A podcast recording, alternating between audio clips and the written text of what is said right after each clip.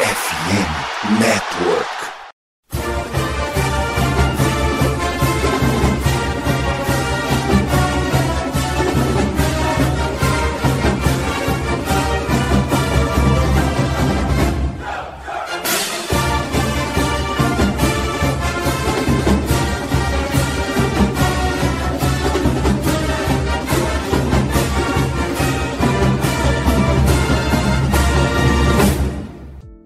Saudações, amigos! Saudações, fãs de esporte! Saudações, fãs dos esportes universitários!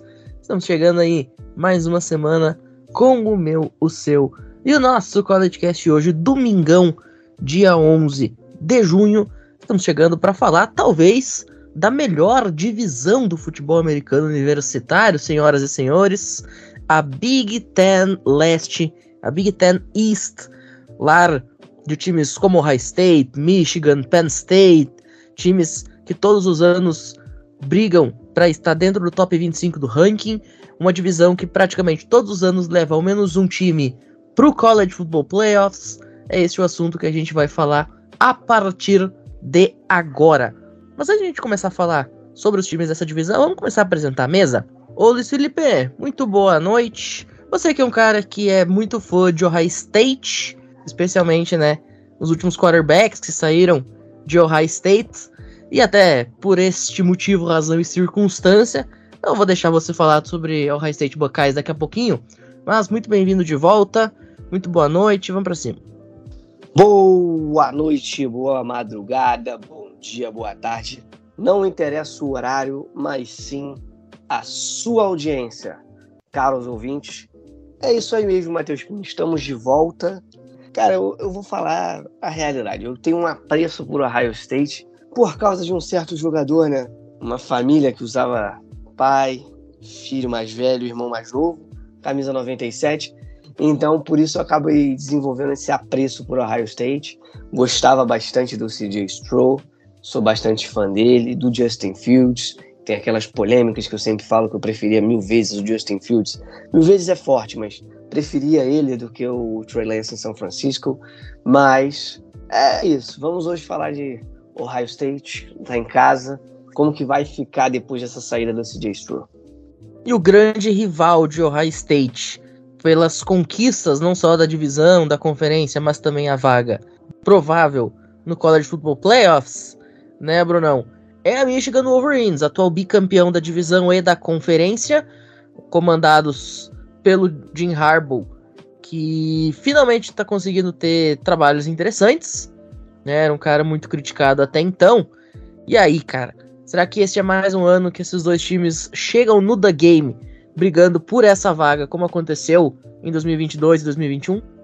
É bem possível, né? Muito boa noite a todos. Nesse horário 10 e 8 de um domingo, estamos gravando. Boa noite, Matheus, ao André e ao Luiz, e a claro, todos os nossos ouvintes. Cara, Ohio State Michigan, né? A gente sempre prevê que esses dois chegando longe. Ohio State agora perdeu o CJ Stroud, né? Como o Luiz falou. Michigan tem questões aí que eu não gosto muito de alguns jogadores que eu vou comentar aí na minha análise, mas sem dúvida são os dois principais times atualmente. Michigan State ano passado decepcionou bastante, eu acho que isso vai continuar para essa temporada. Então é difícil por enquanto em 2023, né, que é o último ano antes da chegada de UCLA e USC, é difícil não falar que o High State Michigan vão chegar nas cabeças aí da Big Ten, mas não podem fazer a final da Big Ten, né? Porque ainda tem as divisões. Então, quem será que vai ganhar esse lado da divisão e chegar forte para os playoffs? A gente só vai descobrir no fim do ano. Pois é, né? Inclusive, fica aí o destaque. 2023, o último ano onde as divisões acontecerão e serão realidade dentro da Big Ten. Já está confirmado que a partir de 2024 as divisões não existirão mais e, portanto, os dois times de melhor campanha farão a grande decisão. Ô Andrezito, muito boa noite também, já que um já foi apresentado para falar de Ohio State e o outro de Michigan. Evidentemente, você ficou com Penn State, time das Nittany Lions, buscando um título nacional que não acontece desde os anos 90, um título de conferência também que não acontece há muito tempo. Penn State é um time que agora vai passar por um processo muito grande de reconstrução, perdeu seu quarterback, que inclusive foi para o Green Bay Packers, o Sean Clifford, perdeu grandes jogadores. E aí, cara, será que esse time de Penn State consegue deslocar as duas rivais da liderança dessa divisão e do topo da Big Ten? Muito boa noite. Uma boa noite a você, Pinho. Boa noite ao Luiz boa noite ao Bruno. E uma lindíssima noite, belíssima madrugada, maravilhosa manhã e perfeita tarde a todos aqueles que estão nos ouvindo, exceto para torcedores do Vasco que estão revoltados. E eu queria deixar aqui a minha indignação ao Pinho. Ele fez a divisão do programa e o que, que ele faz? Ah, botou Penn State, maneiro. Mas ele colocou para mim os dois piores times da divisão em 2022. Eu queria dizer, fã ou hater, eu fiquei com dois times aqui terríveis. Sobre Penn State, cara, espere, aguarde que eu falarei bem ou mal. Fã ou hater de Penn State. Vocês saberão em breve. É isso, né? Vamos esperar para descobrir. Agora, daqui a pouquinho tem bloquinho de recados, a gente já já tá de volta para começar a falar sobre essa divisão. Não saiam daí.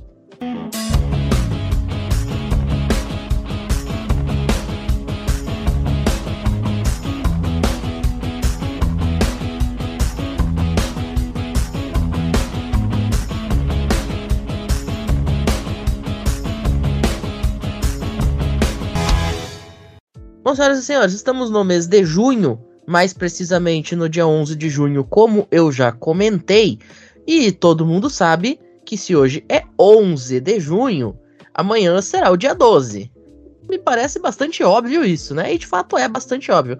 Mas por que eu tô falando disso? Porque amanhã se comemora o dia dos namorados. E para quem quer dar um grande presente pro seu amor, pro seu marido, pra sua esposa, pra sua namorada, pro seu namorado, e deixou pra última hora, inclusive, se você está ouvindo esse programa, você realmente deixou isso pra última hora, porque ele vai ser postado depois dos dias dos namorados. Mas se você esqueceu ou fez alguma coisa, ou enfim, né, quer deixar aquela lembrancinha, eu tenho uma dica maravilhosa. Porque a Esporte América, além de ser a principal loja do Brasil de artigos de esportes americanos, ela tá propiciando a chance de você fazer algo super legal. Já pensou, por exemplo, você dar aí pro seu amor uma camisa do time dele ou dela? Ou melhor ainda, você compra logo duas e sai combinando. Olha só que coisa maravilhosa. Então sai da mesmice. Chega de chocolate, flor. É, faz diferente. Dá uma camisa. Chama pra um jogo. É, leva aí pra um barzinho, pra um pubzinho, assistir o jogo da Stanley Cup, assistir a final da NBA, assistir aí um Sunday Night Baseball uniformizado, bonitão, bonitona. O link da loja da Sport América vai estar na descrição aqui do episódio. Você vai lá, acessa e compre sem moderação para fazer esse agradinho, porque, vamos combinar? As pessoas merecem, né? Ainda mais se tá com você, merece muito. Então, fica aí a dica. Daqui a pouco a gente tá de volta depois da vinheta para começar a falar sobre a Big Ten East. Não saiam daí.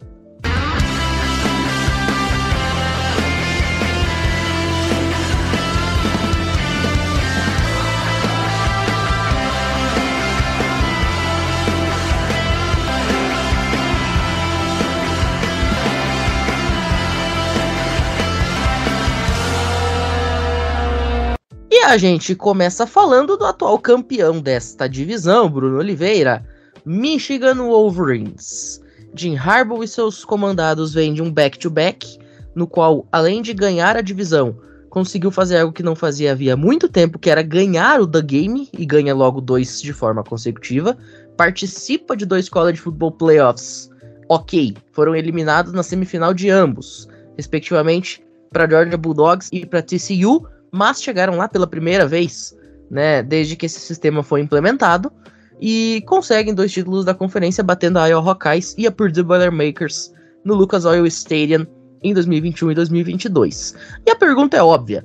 O teto de Michigan esse ano é novamente ser campeão da divisão, batendo o College Football Playoffs para fazer figuração, ou pode ser que este ano tenha algo de mais especial ou de não tão especial para a rapaziada lá de Ann Arbor? Bom, vamos lá. Cara, eu acho que a resposta é sim, na minha opinião, Michigan é franca favorita para ganhar essa divisão, mas tem uns poréns, né? Antes de eu falar de quais são esses poréns, vamos fazer uma recapitulação. Ano passado, simplesmente ganharam todos os jogos da temporada regular, ganhando de Colorado State, Hawaii, Connecticut, todos os jogos fazendo mais de 50 pontos.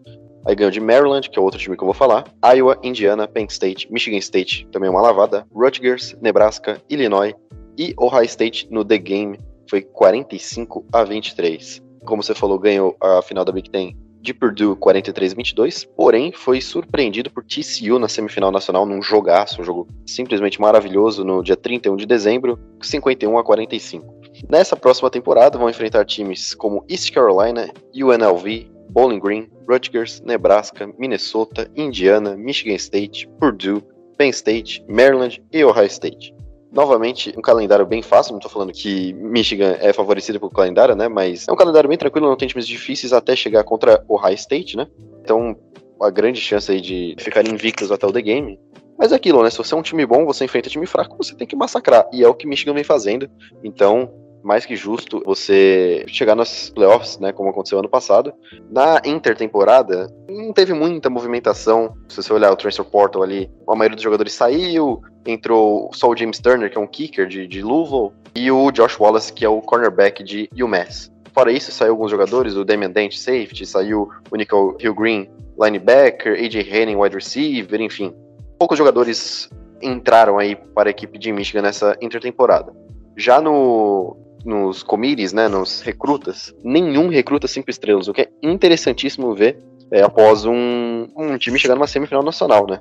Chegou quatro estrelas aqui, tem exatamente apenas quatro jogadores. O Cole Cabana, running back, o Jerry Hill, cornerback, Amir Herring, DL e o Cameron Calhoun, cornerback. Eu não vou nem falar os três estrelas, que não tem muito destaque assim, mas foram dois wide receivers, um running back, um coringa, né? Jogador que joga em várias posições e um edge rusher. Então, Michigan pouco adicionou nessa intertemporada. É, analisando o, o, depth chart aqui da equipe de Michigan, tem um grande problema, né? Eu não sou fã do J.J. McCarthy. Dos poucos jogos que eu vi, eu acho que realmente ele fez jogadas boas, né? Participou de big plays ano passado. Mas assim, eu acho um, um quarterback extremamente inseguro. Não me passa nenhum tipo de confiança. É, às vezes dá umas paçocadas, dá um bug no cérebro ali que ele se desconecta completamente da realidade humana, né? Como backup dele vai ter o Jack Tuttle, que é graduated transfer, tem o Davis Warren e o Alex Orge, que é muito perigoso falar essa palavra. Se você olhar o QB Room aí de Michigan, é uma coisa deplorável a comparação com grandes equipes, né? A gente já falou de Tennessee, que tem Joe Milton de cornerback e o Nico de reserva, assim. E, cara, se o J.J. McCarthy se machucar, é aquilo, né? Um grande time sempre tem que ter um backup, né? Porque a gente vê o Trevor Lawrence se machucando, a gente já viu o Bryce Young não jogando alguns jogos. Às vezes um, um quarterback tá jogando mal, você precisa colocar um reserva. E Michigan não tem, na minha opinião. Michigan já não tem um grande titular, imagina os reservas. Então, na minha visão, é, esse vai ser um grande problema de Michigan na temporada. Porém, uma surpresa, né? O Blake Corum se lesionou na temporada passada e ele manteve a sua posição em Michigan. Ele não quis ir pro draft. E isso vai ser espetacular para continuar o duo Blake Corum, Donovan Edward, que fez um grande sucesso na temporada passada, e vai se manter para essa temporada. De wide receivers tem o Cornelius Johnson, que é um bom wide receiver, gosto dele. Tem o, Darius Clemens, o Roman Wilson, que vão ser bons jogadores aí na rotação. Uma linha ofensiva extremamente experiente, todo senior e um graduated até. Na defesa, você tem também uma defesa bem, bem mesclada. Eu gosto de um time que mistura jogadores jovens e jogadores veteranos. Você tem o Mason Graham, Will Johnson e o Rod Moore, que são sophomore, com seniors. Você tem o Josh Wallace, o Mike Santrill, você tem o Macari Page, bons jogadores, não são jogadores assim, primeira prateleira que vão chegar no draft top 10, mas são jogadores que entendem já como é que funciona Michigan, entendem o playbook, e isso é importante, né? Chegando na parte de head coach, a gente chega num problema muito grande que é o Jim Harbaugh, né? Um cara que simplesmente tem ojeriza a vencer jogos grandes, pô. Michigan chegou várias vezes aí em, jogos decisivos e tal, e simplesmente ele não consegue ganhar. Ganhou o The Game aí contra o High State, mas perdeu para TCU, que vamos combinar, por mais que TCU fosse a Cinderela, né, dessa temporada, pô, Michigan deveria ganhar de TCU, né? Por mais que tinham o Quentin Johnston, o Max Duggan jogando muito. Não, é aquele time, tanto que a gente viu na final nacional, Georgia massacrando a equipe de, de TCU, né? Então, Michigan simplesmente deu pane na defesa, perdeu uns 51 pontos. E o Quentin Johnson teve um jogo maravilhoso, e isso foi um grande problema para Michigan, que eu não vejo isso sendo solucionado pelo Jim Harbaugh, porque eu acho que ele vai manter o mesmo quesito, como já vem mantendo há anos e anos. E, na minha opinião, o Michigan vai ficar 12-1 ou 13-0. Eu acho que depende muito de como chegar as duas equipes para o jogo final. E aí sim vai definir quem vai jogar a final da Big Ten contra uma equipe irrelevante do outro lado, que provavelmente vai perder. E vamos ver aí com esse jogo quem que vai chegar na semifinal nacional. Na minha opinião, o Michigan chega bem, mas tem problema do head coach e do J.J. McCartney. Muito bem. Agora, o André, vamos falar um pouquinho sobre Penn State, porque a rapaziada lá da Universidade Estadual da Pensilvânia busca fazer algo que o Sean Clifford, nos seus 470 anos, não conseguiu fazer: ganhar a conferência e vencer tanto Michigan quanto Ohio State, porque para você ganhar essa divisão você precisa fazer isso. Você precisa chegar invicto e bater esses dois adversários caso eles estejam no seu caminho. E aí, cara, será que 2023 é o ano dos Newton Lions? Então, filho, Penn State, né? 2022 Penn State, que não foi um 2022 ruim, por incrível que pareça. 10 vitórias e 2 derrotas, 7-2 na Big Ten, né? Rose Bowl vencedor contra Utah Utes, né? 35 a 21. Terceiro na divisão e sétimo no ranking geral. Foi um bom ano, né? Tanto que James Franklin está vindo para sua décima temporada. Coordenador ofensivo, Mike Usage, está indo para o seu terceiro ano. E o coordenador defensivo, Manny Dias, está indo para o seu segundo ano. Bom, dito isso, né, nós vamos falar aqui agora sobre um time de Penn State que teve um ataque que foi carregado pelo jogo terrestre, né? Nicholas Singleton e Keaton Allen. Inclusive, Singleton foi um dos melhores running backs da, da última temporada na Big Ten, tá? Mas a mesmo assim houve essa rotação entre os running backs, o que fez o ataque de Penn State rodar bastante e, e acabar tendo 10 vitórias. Trualá vem para substituir o Sean Clifford, né, que você disse no início do programa, que foi draftado pelo Packers, vai ser lá backup do nosso querido Jordan Love. O corpo de recebedores foi um problema, né, e precisa ser consertado, por mais que tenha tido 10 vitórias, foi o pior setor do time na última temporada. Teve alguns reforços, já chegaram alguns reforços no portal de transferências. Também teve uma molecada que vem do high school, né? Tudo indica que o time vai ter uma melhora nesse quesito. Agora vamos para o sistema defensivo, né, que é a minha parte, que é onde eu me sinto bem melhor falando, me sinto mais tranquilo. A defesa do Manny Dias, né, uma defesa que joga numa 4-2-5, a famosa níquel, ou 4-3, dependendo da sua variação. Mas essa 4-3 ela tem um ponto bem interessante, porque ela, na maioria das vezes, quando acontece, é blitz. E acontece blitz de um cara que vai ser crucial nessa temporada, que é o Curtis Jacobs, que é um linebacker, ele está listado como outside linebacker, né? Mas ele joga ali no, no, meio do campo. E isso ajuda até a secundária, porque é aquilo que eu sempre digo, quando você tem um front seven forte, que pressiona muito o quarterback, acaba a bola pingando nos nossos corners ou no nosso safety. E aí eles acabam interceptando. E isso foi um fator, né, para Karen King ser um dos corners que mais defletaram passes na última temporada na Big Ten. E aí nós vamos agora a quem está chegando, como falei, né? O de recebedores tem dois grandes nomes. Dante Afas, que é o wide receiver de Kent State, quatro estrelas, bom nome, tá? E o Malik McLean, wide receiver vindo de Florida State, que é um programa bom, né? É um programa que está acostumado a vencer, vem para continuar com essa mentalidade de Penn State de levar bons wide receivers para o draft, três estrelas. Aí nós temos o Alonso Ford, que era offensive tackle de Old Dominion, né, nessa Belt Vive, três estrelas. Riley Thompson, Panther, sim, Panther também tem vida e Panther também merece respeito. Tá vindo da Florida Atlantic com três estrelas e Alex Phelps, kicker. Kicker também é gente, e esse kicker é bom, tá? Vindo de Columbia Lions, que é da FCS, segunda divisão, né? Três estrelas também. Bom, dito isso, nós vamos aqui à temporada regular. Primeira semana, West Virginia em casa, vitória. Obviamente, na segunda semana, Delaware em casa, vitória, uma lavada. Na terceira semana, contra Illinois, fora de casa, vitória. Iowa em casa, vitória. Northwestern fora de casa, vitória. E o Messi, em casa, vitória. Aí vem o pior jogo da temporada para qualquer time dessa divisão. O High State, fora de casa, derrota. Não tem como ganhar o High State. E aí vem Indiana dentro de casa para voltar aos trilhos da vitória. Pense, obviamente. Maryland fora de casa, vitória. Na semana 10 contra Michigan, em casa. Tem a segunda derrota da temporada. Na semana 11 contra Rutgers, em casa, vitória e fecha a temporada de maneira triunfal, vencendo Michigan State fora de casa. Resumo da obra: 10-2 novamente, full season. Seja feliz, Penn State, o Leão ruge de felicidade.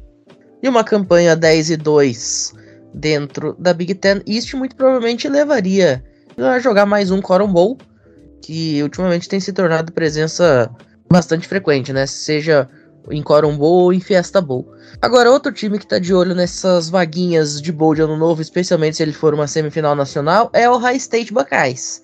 Afinal, já são dois anos sem que o time consiga ser campeão da conferência, mas na última temporada chegou a jogar o College Football Playoff, conseguiu entrar e acabou sendo derrotado no último lance do jogo da semifinal contra a Georgia, exatamente no ponto de virada do ano em Nova York com o field goal perdido. E aí, Luizão, será que esse ano os ventos soprarão melhores lá em Columbus? Eu acho que sim, hein? Vou dar uma resumida aqui no máximo que eu puder, que já começa com o Ryan Day, para quem não sabe, é o técnico, né, o head coach de Ohio State, com grandes problemas, né? Porque ele teve a saída do CJ Stroll e ele fica com dois quarterbacks na mão dele. O quarterback vem no seu junior year, que é o Kyle McCord, e o Devin Brown, que se eu não me engano é sophomore. Então, se o McCord não render, vai vir o Devin Brown. Provavelmente vai assumir a posição. Porém, contudo, entretanto, todavia, eu não acho que isso seja um fator tão impactante em Ohio State. Por que eu digo isso? Porque simplesmente Ohio State, por muitos, vem sendo considerado um dos melhores, ou até mesmo o melhor ataque assim, de projeção para esse ano, nessa temporada de 2023, 2024, tem um jogo terrestre fortíssimo e um jogo aéreo absurdo. Só pra gente... Pode falar. Não, detalhe que no ano passado já foi o melhor ataque do college football. Já tinha um ataque espetacular com o CJ Stroud e ainda tinha ali um trio de running backs maravilhosos, que era o Trevion Henderson, que inclusive fica, né? Você vai comentar um pouquinho sobre ele, acredito eu. Você tinha aí o próprio Master Tig, você tinha wide receivers maravilhosos, como por exemplo o Jackson Smith Indigba, que acabou sendo draftado na primeira rodada ali em abril. Então já era o melhor ataque do college football do ano passado. Justamente. Eu sempre considerei isso. Por mais que eu não torça para o Ohio State ter aquele carinho, eu não quis passar uma de clubista. Vocês estão ouvindo pela voz do nosso querido Matheus Pinho, que é torcedor rival. Entretanto, continua esse, esse ataque maravilhoso. O Treveyon Anderson continua no ataque, tá? E ainda tem um machucado que você se esqueceu, Pim, para o nosso ouvinte, que é o Mian Williams. A essa dupla, só para a galera ter uma noção, de running backs, eles combinaram 1.396 jardas com 21 touchdowns. E ainda mais, a gente pode falar assim de uma mina de ouro né, em Ohio State, quesito de wide receivers. Porque, vou hablar, tem o melhor wide receiver dessa classe, que é o Marvin Harrison Jr. Ele simplesmente é o melhor wide receiver da classe. A gente vai ver ele no primeiro round da draft da NFL ano que vem. Então vai ser bem interessante vê-lo com um QB que não seja tão bom quanto foi o CJ Stroh, porque eu acho que realmente esse fardo vai ter. Eu não vejo o McCord sendo esse cara, nem o Devin Brown. Eu vejo eles como os dois jogadores sólidos que vão levar um ataque. É basicamente igual você mesmo fala, Pim, que a gente sempre debate. A gente fala sempre de uma margem, que é de um jogador que não compromete. A gente pega essa margem, essa linha pela MLB e levou para a NFL. Eu acho que o McCord e o Devin Brown não vão comprometer o time. Qual seria essa linha para não comprometer o time que eu falo? A linha de Migarópolis. Como torcedor de São Francisco, eu falo: o Jimmy Garoppolo não foi um jogador, ele nunca vai ser um jogador espetacular que vai decidir jogos com os próprios braços, mas se ele tem um bom esquema na mão, ele sabe executar esse esquema, ele tem um bom conjunto de jogadores e ele vai conseguir levar esse time adiante. Então eu vejo realmente essa situação em Ohio State, com McCord ou Brown. Qual dos dois se destacar ali vai seguindo essa linha, o time tem tudo para chegar numa semifinal nacional de novo. Tem outro wide receiver que eu esqueci de mencionar aqui, né? Porque o Harrison, só pra gente terminar, ele ano passado teve 1.263 jardas e 14 touchdowns. Outro wide receiver excelente é o Emeka Egbuka, que teve 1.151 jardas com 10 touchdowns. E ainda o senior Julian Fleming, que veio se destacando ano passado e continua nessa evolução. Vamos ver se ele vai ter uma evolução para tentar, né, aquele famoso tudo ou nada para você se eleger ao draft e chegar à NFL. Para finalizar de falar de ataque aqui de Ohio State, para a gente poder dissecar um pouquinho, o Ohio State teve uma, duas perdas grandiosas para a OL, que foi o Paris Johnson Jr. e o Duane Jones. Eles dois saíram e deixaram esse buraco ali, né, na parte esquerda da OL, e agora estão à esperança do sophomore, que é o Josh Fryer, conseguir suprir essa necessidade. Agora, expressando a minha opinião aqui, eu acho o maior problema não vai ser QB, e sim o L. Perdeu dois excelentes tackles ali, né? Um guard, um tackle, e isso causa um impacto bastante ali, principalmente pro lado esquerdo ali, né? Com o Paris Johnson. Eu não sei se o Josh Fryer tecnicamente é para substituir ele. Não sei se vai conseguir ter o mesmo rendimento, tá? E eu não sou, não era um fã incondicional do Paris Jr. Só que eu acho ele um excelente jogador. Não era fã para botar ele como número um da classe, como muita gente colocou e tal. Porém, eu acho ele um excelente jogador. Nisso eu não sei se o Josh Fryer vai conseguir suprir esse trabalho. Como eu sou entusiasta de, de linhas, tanto ofensiva como defensiva, cara, um quarterback excelente pode decidir jogos, até mesmo um campeonato para você. E um quarterback médio, com um time muito bom em volta, ele vai conseguir render. Só que se você tem uma OL fraca, mesmo com um quarterback médio, um jogo corrido excelente, um jogo aéreo fantástico, tem chances de todo o seu trabalho por água abaixo. Então, o Josh Fryer vai ter uma pressão danada para tentar suprir a vaga do Paris Johnson e levar de novo para as semifinais nacional, pelo menos o Ohio State, que eu vejo com esse potencial. Vamos falar agora de defesa, né? Ano passado, o Ohio State foi bem, só que acabou se prejudicando contra Michigan e Georgia, que teve um valor de 43 pontos e meio em 8,9 jardas por jogada permitida nesses dois jogos, uma média de 8,9 jardas permitidas e 43 pontos e meio. De resto foi muito bem, mas foram dois jogos cruciais assim para Ohio State não chegar às finais. Então vai ter trabalho. A defesa de Ohio State esse ano tem dois ends bons que a gente tinha falado né, nas últimas vezes, que é o Jack Sauer e principalmente o JT Tuimoloa. Dois juntos têm 13 sacks e meio né, na carreira, e isso pode ser bem impactante de maneira positiva para eles. Esses dois são grandes destaques aqui de Ohio State para gente, né? Que tem aquela expectativa para ter esse press rush e conseguir ter uma defesa boa que teve ano passado, apesar de não ter sido muito bem contra Michigan e, consequentemente, contra a Georgia, que foi campeã nacional. Porém, eu acho que esse ano vejo pontos positivos, vou sempre reafirmando isso para Ohio State. Fecho aqui, chegando de novo às semifinais. Eu vejo indo para Bowl e semifinal de título nacional tranquilamente. Muito bem. Só para dar o schedule completo, então, de Ohio State para rapaziada que torce para os Buckeyes, ou para quem não torce, mas está ouvindo a gente, vamos lá. Estreia na primeira rodada contra a equipe da Indiana Hoosiers, que é um jogo, vamos combinar, muito tranquilo. Indiana no passado perdeu todos os seus jogos. Depois, na semana 2, recebe Youngstown State, que é um time da segunda divisão, também é um jogo para lá de tranquilo. É jogo para Ohio State colocar 5, 6 posses de bola sem ter que suar a camisa. Depois enfrenta, também jogando no The Shoe em Columbus, Western Kentucky, que é mais um jogo relativamente muito tranquilo. E aí tem o primeiro teste de fogo na temporada, visitando Notre Dame, jogo lá na casa de Notre Dame, jogo no estado de Indiana. Depois recebe Maryland em casa, Taulia Tagovailoa indo até Columbus. Depois sai para jogar com Purdue, também no estado de Indiana, portanto acaba fazendo dois jogos quase que de forma consecutiva em Indiana, né, contra Notre Dame e contra Purdue. Depois recebe Penn State, viaja para Madison enfrentar a Wisconsin Badgers, viaja para New Jersey enfrentar Rutgers, recebe Michigan State em Columbus, recebe também Minnesota jogando em casa e por último fecha a temporada em Ann Arbor contra a equipe da Michigan Wolverines. Na minha opinião, cara, eu vou fechar aqui com 11-1. Acredito que a derrota vai ser só para Michigan mas eu coloco esse 11-1 considerando que um 12-0 não é nada de se duvidar. E eu boto esse 11-1 também no sentido de que pode perder de Michigan ou pode ganhar de Michigan, mas pode perder ou pode ganhar de Notre Dame. Apesar de Notre Dame ser um time enfraquecido em relação a anos anteriores. Então eu vou colocar esse 11-1 com esse parênteses. É meia derrota contra Michigan e meia derrota contra Notre Dame, vamos dizer assim. Nada impede do time ficar invicto, beliscar até talvez a própria primeira colocação geral no ranking do College Football Playoffs. Mas, dito tudo isso, a gente já tá de volta, tem vinhetinha, e depois do intervalinho a gente continua nesse giro, não saiam daí.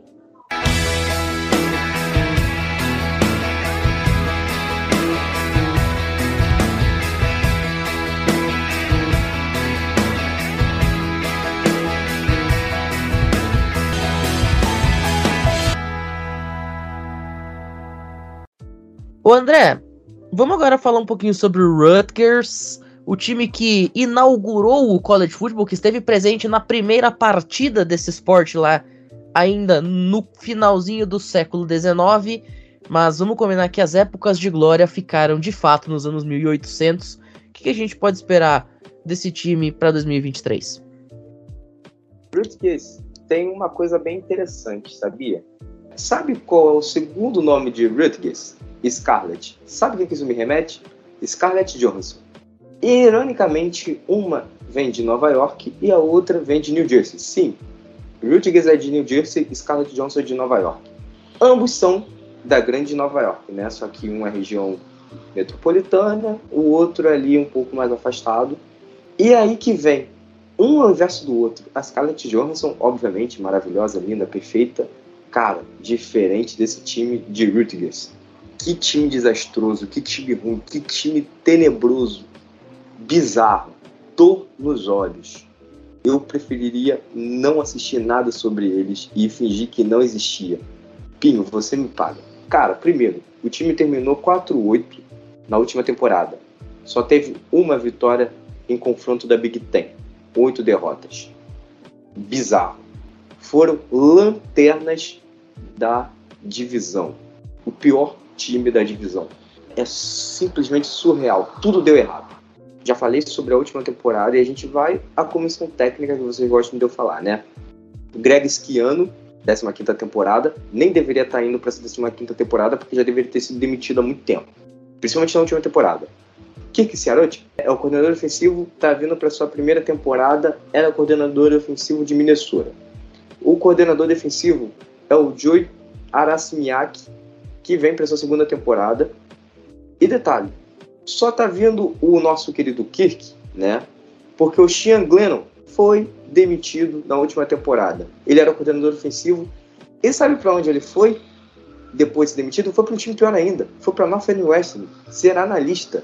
Cara, tem time que gosta de ficar no fundo do poço, né? Tá que era terrível e os caras vão lá e contratam um maluco para ser analista de ataque. É patético. É por isso que Northwestern na próxima temporada vai terminar com 0-12. E aí, falando um pouco mais sobre o novo coordenador ofensivo, né, o Kirk Ciarotia, ele vai manter o, o, o, esquema que ele mantinha em, em Minnesota, com spread offense, o quarterback tá o tempo inteiro shotgun.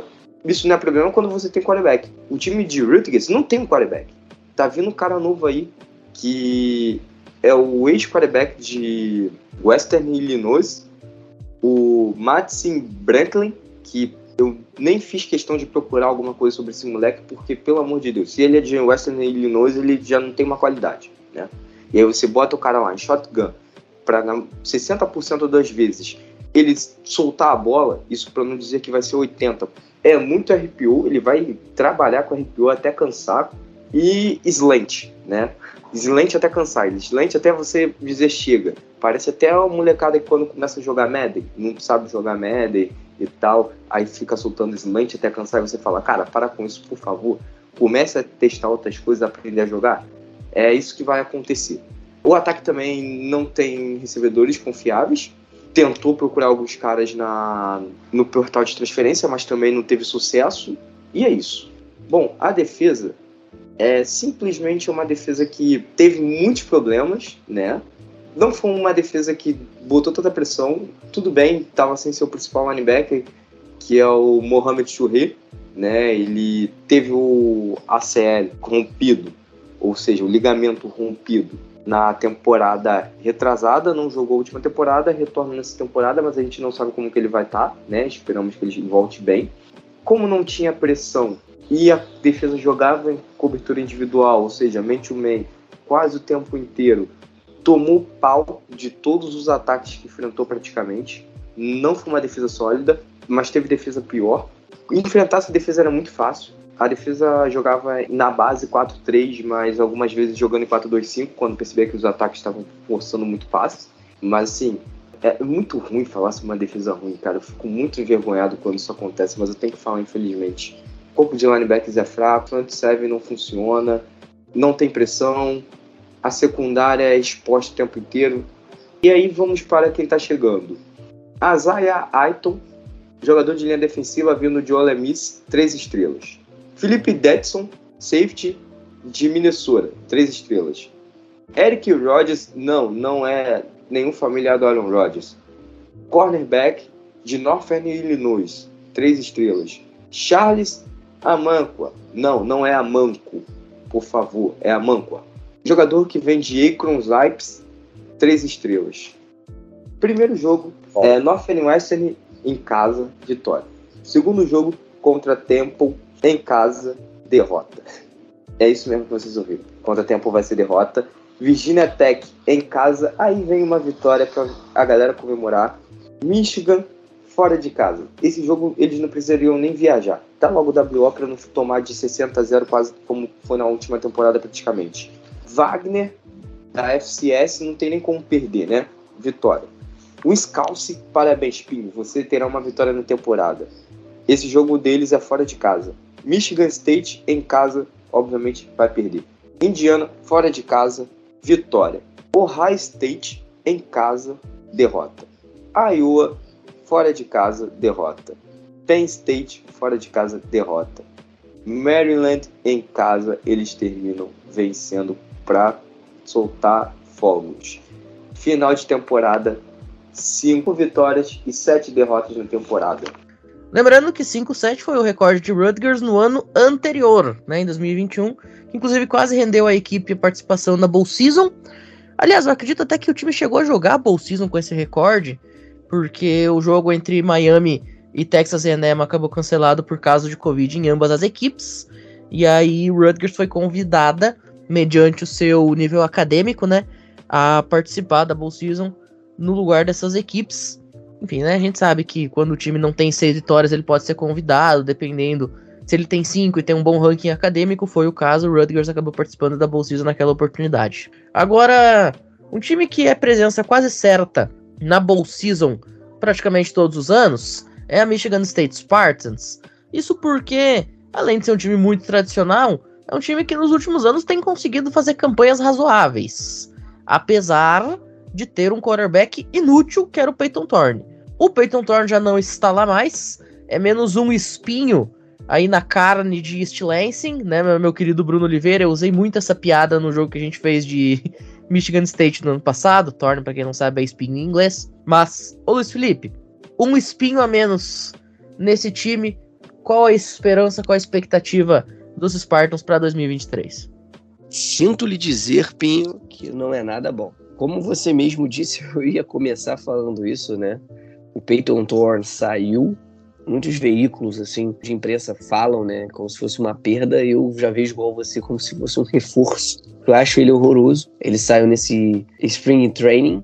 Ele o Kenyon Coleman, wide receiver, que esse sim, esse sim é uma perda que foi um dos principais jogadores ano passado, de uma temporada que foi ruim ano passado. Porém, tem alguns jogadores promissores, como o Junior Noah King, que deve ser a chave desse ataque desse ano, né, para alavancar esse ataque, que ano passado conseguiu uma média, cara, de 19,8 pontos por jogo na Big Ten. Isso não é legal. Então, Michigan vão ter problemas. Eu vejo que tem que ter algumas mudanças aí, principalmente ali em linha ofensiva, ali nas trincheiras também. Eu falei de Ohio State, mas Michigan sofre com isso desde o ano passado. O Thorne, ele era ruim. Ele era, não, ele era, não morreu, não se aposentou nem nada, gente. Só que a OL não ajudava, né? A OL também é bem limitada de Michigan. Isso prejudicou bastante. Bastante. No corpo de running backs também tem que reabastecer, porque perdeu o Coleman e o Jaden Reed, que saíram, foram para a NFL. Então foram grandes perdas para Michigan State, que vem revelando excelentes running backs. Como o jogo aéreo não era bom, a OL não ajudava muito, pelo menos abrir os gaps. O jogo corrido revelou nesses últimos anos dois bons running backs, assim, que realmente eu falo que dão trabalho, porque um deles, inclusive, foi draftado por Seattle e deu um trabalho ferrenho pra gente no passado. Outro problema que Michigan State sofreu foi na parte da linha defensiva, né? Não consegue chegar no quarterback, tem bastante coisa para melhorar. Ano passado, através do coordenador de, de secundária, que foi o Scotty Hansenton, cedeu uma média de mais de 30 pontos, assim, na temporada. Então fica bem complicada essa situação de Michigan State. Eu vou ser sincero, eu vejo uma situação de terra arrasada Michigan State. Eu não vejo Michigan State sendo muito, indo muito bem. Ano passado ficou em 12 né, na Big Ten. Tem uma defesa rápida, mas precisava melhorar essas transferências desse ano, no recrutamento, não foi tão bem. A galera viu essa novela, perdeu o committed do, do nosso querido Davi Belfort, que não seria ruim pela saída do Thorne ir lá para Michigan. Eu falei que tinham quatro ou cinco quarterbacks além do Thorne, que está no último ano. Então acho que vai ser bem difícil essa situação de Michigan State. Michigan State, 1 de setembro na sexta, pega Central Michigan. Tá? Enfrenta a Central Michigan em casa. Eu acho que é um jogo que dá para ganhar. Depois pega o Richmond em casa. Não é o nosso querido Richmond que a gente vê da, da série. Não, esse daí não joga futebol com a bola nos pés, é com a bola nas mãos. Que é o Richmond Spiders. Um time muito fraco. Então acho que Michigan consegue ganhar. Pega o Washington. Eu acho que dá Washington, tá? Vem uma derrota ali. Pega depois Maryland. Consegue uma vitória. Perde de Iowa, que não tá com um time tão bom mas pela essa batalha de quarterbacks isso vai ser crucial, né, pro ataque de Michigan State. Eu acho que esse ataque não vem bom igual ano passado. Nisso acaba sendo muito prejudicado, se prejudicando bastante com a perda do Coleman agora, o wide receiver, o, os outros running backs. Aí pega o nosso querido Rutgers, que o, o André falou, eu acho que ganha. Toma uma porrada do Wolverines. Eu acho que perde de Minnesota tá? Minnesota veio razoavelmente bem ano passado, fez uma campanha sólida. Minnesota, eles vão jogar em Minneapolis, só pra galera entender.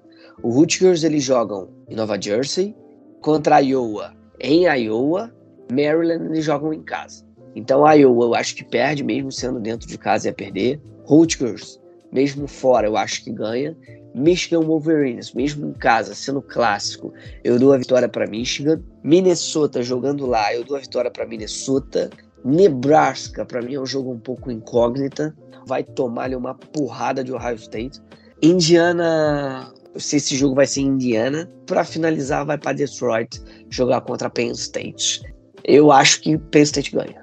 Se a gente fizer uns cálculos aqui por alto, tem até uma campanha razoável, né?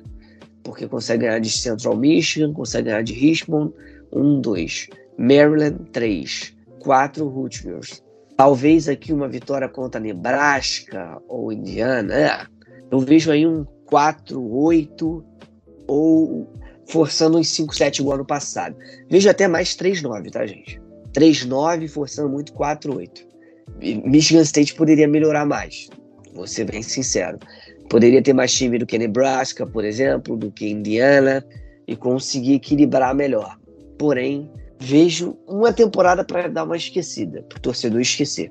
E eu até gosto de Michigan State, fico até chateado, porque é um programa de nome, sabe? Você vê um programa passando por esse tipo de situação é, é um pouco chato. Mas infelizmente é o que acontece, né, gente? A gente não pode querer bem de todo mundo assim. Porém, não vai chegar bom, não vai chegar em lugar nenhum Michigan State esse ano. Muito bem. Brunão, vamos nos encaminhando aí pro final do episódio. Vamos falar sobre a Maryland Terrapins, os Tartarugas. Não é o Mbappé, nem Michelangelo, Donatello, Leonardo e Rafael. É a rapaziada do estado de Maryland, da cidade de Baltimore. O que a gente pode esperar dos Terps para 2023? Então, o Tagovailoa entrando no ano de draft, querendo ir jogar junto com o irmão na NFL. Mas para isso vai ter uma enorme montanha a escalar, enfrentando alguns dos melhores times do país. Exatamente, né? Maryland vem para mais uma temporada, mas como eu sempre gosto de fazer, vamos recapitular a temporada passada. Uma temporada muito boa da equipe de Maryland, surpreendeu as expectativas. Ganharam de Buffalo, Charlotte, SMU, Michigan State, Indiana, Northwestern e Rutgers. Perderam para Maryland, Purdue, Wisconsin, Penn State e Ohio State. Perderam dos jogos das equipes geralmente mais fortes, né? Então não dá para cobrar muito vitória de Maryland, mas eles chegaram no bom e venceram contra North Carolina State por 16 a 12.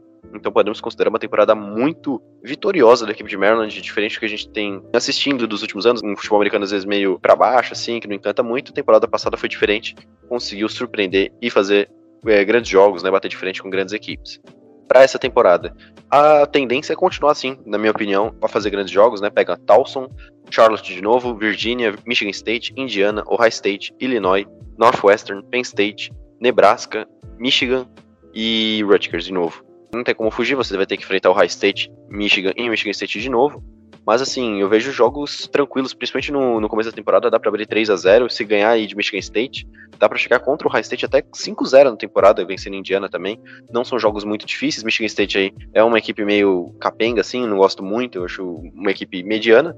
Então, Maryland, dependendo, bem que o jogo é fora de casa, mas dependendo de como estiver chegando nesse mês de setembro, pode acabar esse próprio mês aí 5-0 chegando para enfrentar o High State fora de casa.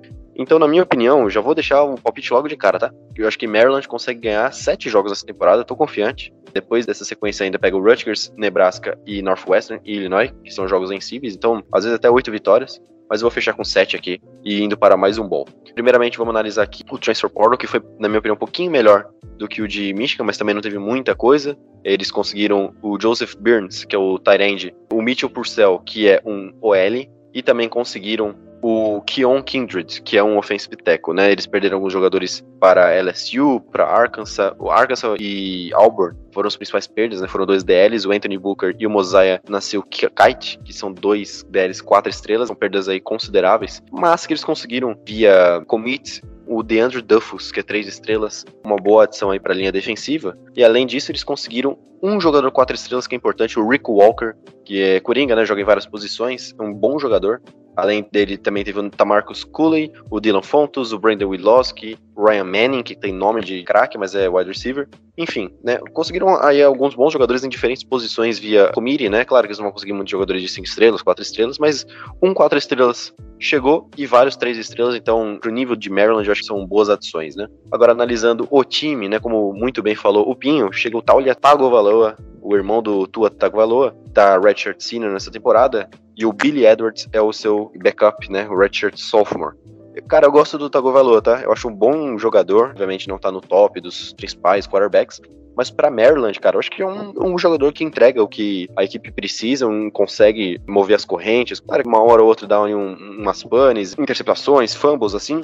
Mas na minha opinião, eu te juro por Deus, um rachão assim, eu escolheria o Tago Valor na frente do J.J. McCarthy. Provavelmente 750 mil pessoas nesse exato momento tá jorrando sangue do ouvido das pessoas, né? Mas assim, na minha opinião, cara, eu acho que o jogo do Tago Valor me encanta mais que o J.J. McCarthy. O J.J. McCarthy pode virar o Peyton Manning, virar um dos maiores quarterbacks da história? Pode virar, cara, mas agora, 11 de junho de 2023, 11 e 19 da noite, na minha opinião, o Tago Valor, pela proposta do que Maryland pede, ele entrega melhor do que a proposta que Michigan pede e o DJ McCarthy entrega. Essa é a minha opinião. Você discorda, não tem problema nenhum. Eu acho que o DJ McCarthy pode até ser um quarterback melhor, mas na minha visão eu prefiro o Tago Valor. Continuando, na equipe de Maryland, os running backs, você tem o Roman Hamby e o Raymond Brown, que são dois running backs decentes, são jovens assim. Um é redshirt sophomore e o outro é sophomore. Na posição de wide receiver, você tem o Caden Prater, o Deshaun Jones e o Octavian Smith. O Dante Dimo saiu da equipe de Maryland, é uma perda considerável, mas assim, eu vejo o corpo de wide receivers decente. São jogadores que podem entregar um, uma produção ali que o Tagovailoa precisa. Uma linha ofensiva que eu sempre acho muito importante. Quando você tem um time fraco de elenco, como a equipe de Maryland tem, não tem um dos melhores times, você precisa ter uma linha ofensiva experiente. Dos times medianos, acho que Maryland tem um dos melhores quarterbacks, que é o Tagovailoa. Se você comparar com outras equipes, Missouri, agora tem o Jake Garcia, mas tem Rutgers, entre outros times, acho que Maryland tem um quarterback decente, assim, para disputar. Então, para você manter o seu time vivo na temporada como fizeram ano passado, você tem que ter uma linha ofensiva boa. Então, você tem um left tackle senior, left guard redshirt senior, um center senior, um right guard que é o mais novo, redshirt sophomore, e você tem um, um right tackle redshirt junior. E todos os reservas são senior ou graduated, tirando o Andrew Roy, que é o freshman de left tackle. Então, mesmo se sair algum jogador por lesão e tudo mais, você tem jogadores experientes para conseguir manter o Tagovailoa titular. E aí você pode falar, ah, Bruno, mas daí? Às vezes tem muito bagre experiente e outros jovens que são bons jogadores, mas você tem que considerar uma coisa. Como eu falei, os recrutas de Maryland não são tão bons. Eles são três estrelas e tudo mais. Não tá chegando o Francis Malgoia, que meu maravilhoso Miami Hurricanes pegou, cinco estrelas. Vai colocar ele lá e o cara vai resolver, né?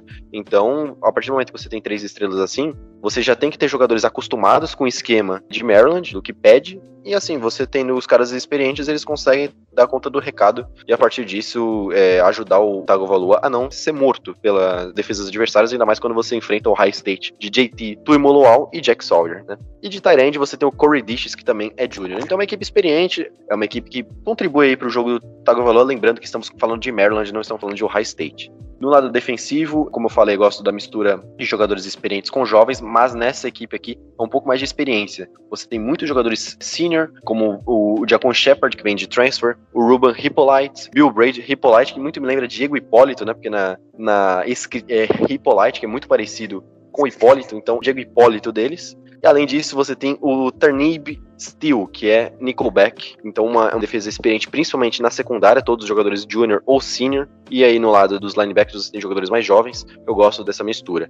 Bom, então, como eu falei, Maryland, cara, eu vejo ganhando até sete jogos pelo calendário. O calendário é um pouco mais fácil do que o ano passado.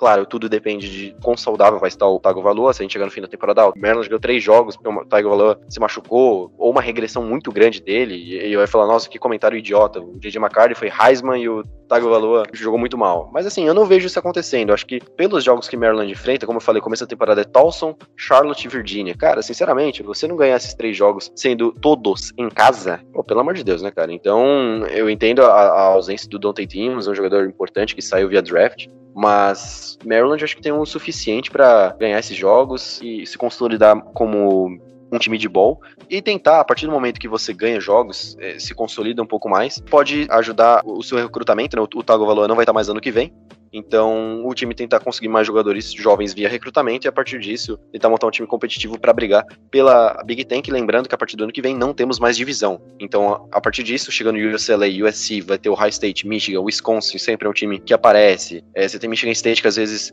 é, uma hora ou outra tá ali, então você tem que ter jogadores melhores para bater de frente com essas equipes e ano que vem não vai ser diferente.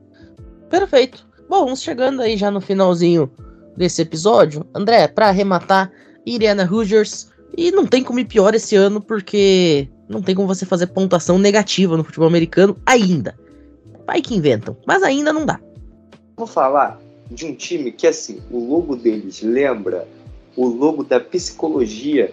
Precisa ser muito resiliente, precisa ter um bom psicólogo dentro daquela universidade para fazer com que a mentalidade desse time mude. E eu vou falar o porquê. Outro time, 4-8, vice-lanterna, duas vitórias e sete derrotas na Big Ten. Tom Allen, sétima temporada no comando. Walt Bell, segunda temporada no comando. Eden Henry, segunda temporada no comando. Lembrando, o Walt Bell é o coordenador defensivo e o Adam Henry é o coordenador defensivo. O Tom Allen é o head coach, tá? Programa desastroso, tá? Devastado. Na última temporada, agora no portal de transferências, 20 atletas, só 20 atletas que eram caras de rotação ou starters foram embora do programa, não estão mais lá, ou seja, o programa está tendo que começar do zero, vai tudo ser do zero. Entrou em rebuild porque ninguém quer ficar ali. É um programa terra arrasada. Foi a pior defesa em todos os quesitos da, da Big Ten. Cara, sério, a parte ofensiva Vem quarterback calouro agora, vindo de Tennessee, que é o David Jackson. O cara teve só 10 jogos né, como starter e vai levar esse programa de ano. Ele não foi o pior em ranqueamento, mas, sinceramente, o Rutgers você via ainda alguma coisa acontecer em campo. Esse time você não via absolutamente nada. só via os caras tipo, correndo aleatoriamente, porque para chamar aquilo dali de jogada desenhada em playbook era sacanagem, tanto ofensivamente quanto defensivamente. Basicamente a base desse time ofensivo assim, no jogo terrestre, né? Como falei, é um quarterback chegando agora do portal de diferença, tem 10 jogos no seu currículo. A defesa totalmente apática. A defesa, você não via ter pressão no, no front, né? O corpo de linebackers, os caras ficavam parados olhando para ver o que ia acontecer e depois que eles davam alguma reação, né? A secundária sempre estava em mano a mano e sempre se perdia. Os caras não tinham ideia do que estava acontecendo, eles só sabiam correr atrás de wide receiver. Os safeties não sabiam que é uma cobertura em zona. O safety não sabia em quem marcar, e aí tinham três caras indo pro fundo, dois caras indo pro fundo, ele ficava olhando quem, os corners já tinham perdido os wides e o safety não sabia o que fazer. Por isso que foi a pior defesa, né? Tackles, os caras pareciam que tinham anemia, não conseguiam dar um teco um jogador não conseguia derrubar outro, tinha que ter pelo menos uns cinco em cima, porque dois ainda era muito difícil, três você começava a ter uma repulsão, quarta às vezes parava, dependendo de quem era, e dependendo do porte físico também, cinco era o teco base, ou seja, era um time mal treinado, um time terrível, anêmico e burro. E, cara, não vamos entender muito sobre Indiana, né? O que dá, assim, com uma luz no fim do túnel, porque até inclusive eu tô aqui de frente para uma luz, ela tá batendo na minha cara. É basicamente dizer que, como é um time que vai ser composto por jogadores que vêm de recrutamento e jogadores que vêm do portal de diferença, né? A gente vai ter aí um, um alento. Pensa assim, bom, os caras vão ser lapidados. Aí que vem o que eu falei.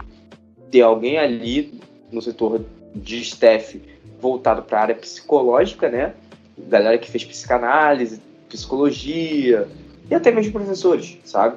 Professores que fizeram licenciatura provavelmente têm essa parte aí no seu currículo. Mas dito isso, né? Nós temos um problema. Cara, a gente precisa fazer com que esses caras tenham mentalidade vencedora, porque não tinha. Os caras simplesmente não tinham uma mentalidade vencedora. Os caras tinham uma mentalidade de derrotado, sabe?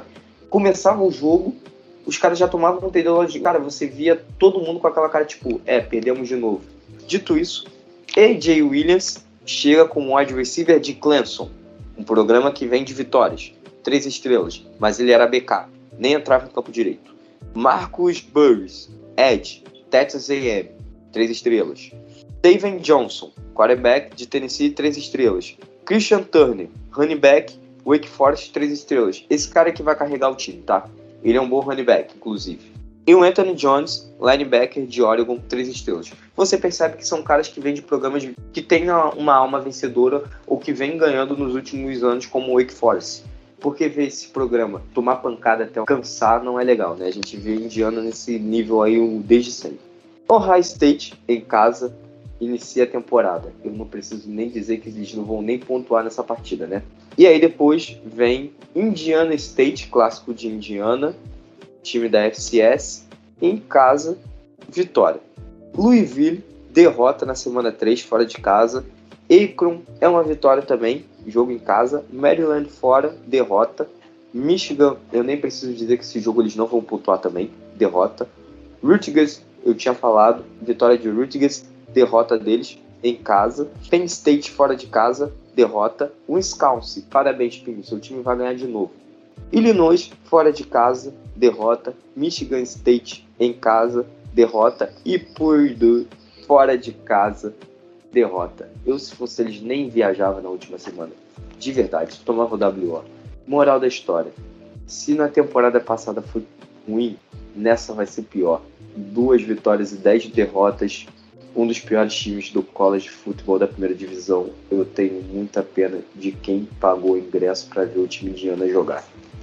Muito bem. Bom, a gente vai ficando por aqui então. Recadinhos de fim de programa antes de fazer encerramento. Você pode apoiar financeiramente o CollegeCast caso deseje. E tem as condições para isso por meio do Pix CollegeCast 2021.gmail.com. Lembrando sempre também que você pode se inscrever nas nossas ligas de fantasy e de bolão, que vão dar direito a premiação de 150 reais para cada campeão. Então, você entra de graça, não paga nenhum centavo e pode sair com trezentão em voucher na loja Esporte América lá em dezembro. Coisa maravilhosa, meu filho. E é claro Fica também o convite para você nos seguir nas nossas redes sociais, arroba no Instagram e no Twitter. Brunão, muito obrigado pela participação. Nos vemos na próxima. Boa noite. Boa noite, Matheus Pinho. Boa noite, Luiz, André e, é claro, aos nossos ouvintes. Sempre uma honra estar participando deste programa maravilhoso. Espero que a Big Ten esse ano seja tão boa quanto foi no passado. E é isso. Sempre que precisar, estaremos aqui cobrindo tudo sobre o futebol americano universitário. Luizão, também muito obrigado pela participação. Nos vemos na próxima. Muito boa noite. Boa noite, Pinho. Boa noite, nossos caros ouvintes. Boa noite, boa madrugada, bom dia, boa tarde, independentemente do horário. Novamente para os nossos ouvintes. Sempre um prazer participar do programa. Eu não dei as boas-vindas, mas estou dando um encerramento. Um grande abraço para o Brunão e para o meu grande amigo e conterrâneo André, que sempre é um prazer gravar com os dois, e principalmente também com o Pinho. E é isso, gente. André, também muito obrigado pela participação. Nos vemos na próxima. Eu que agradeço, né?